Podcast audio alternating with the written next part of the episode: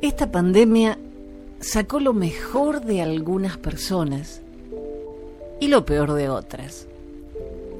Tenemos un tiempo disponible que en la normalidad anterior ni soñábamos en conseguir. En el uso de ese tiempo está la diferencia. Cuando la rutina era levantarte, desayunar a las corridas, irte de tu casa hasta la noche y volver sin ganas de hablar solo para cenar y dormir, todo es fácil. Los problemas se postergan y listo. Pero cuando la vida te obliga a estar juntos todo el tiempo, mmm, se pone más difícil. En cambio, para otros estar juntos fue una bendición.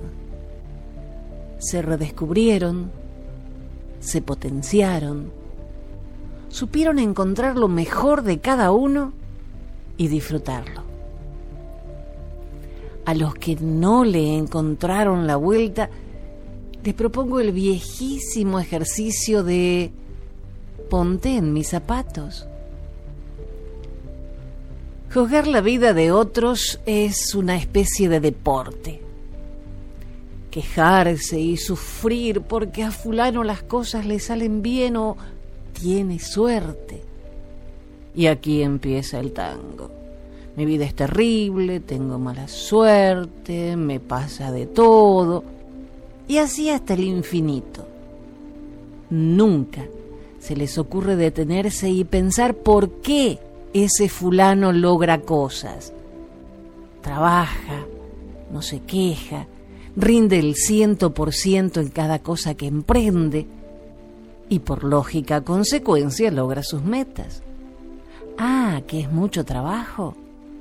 Entonces, no quieras calzar sus zapatos, porque Dios nos dio un par a cada uno y es el que nos queda. Que sepas aprovecharlo ya es otro cantar. Aprende a caminar tus propios pasos sin mirar los del vecino.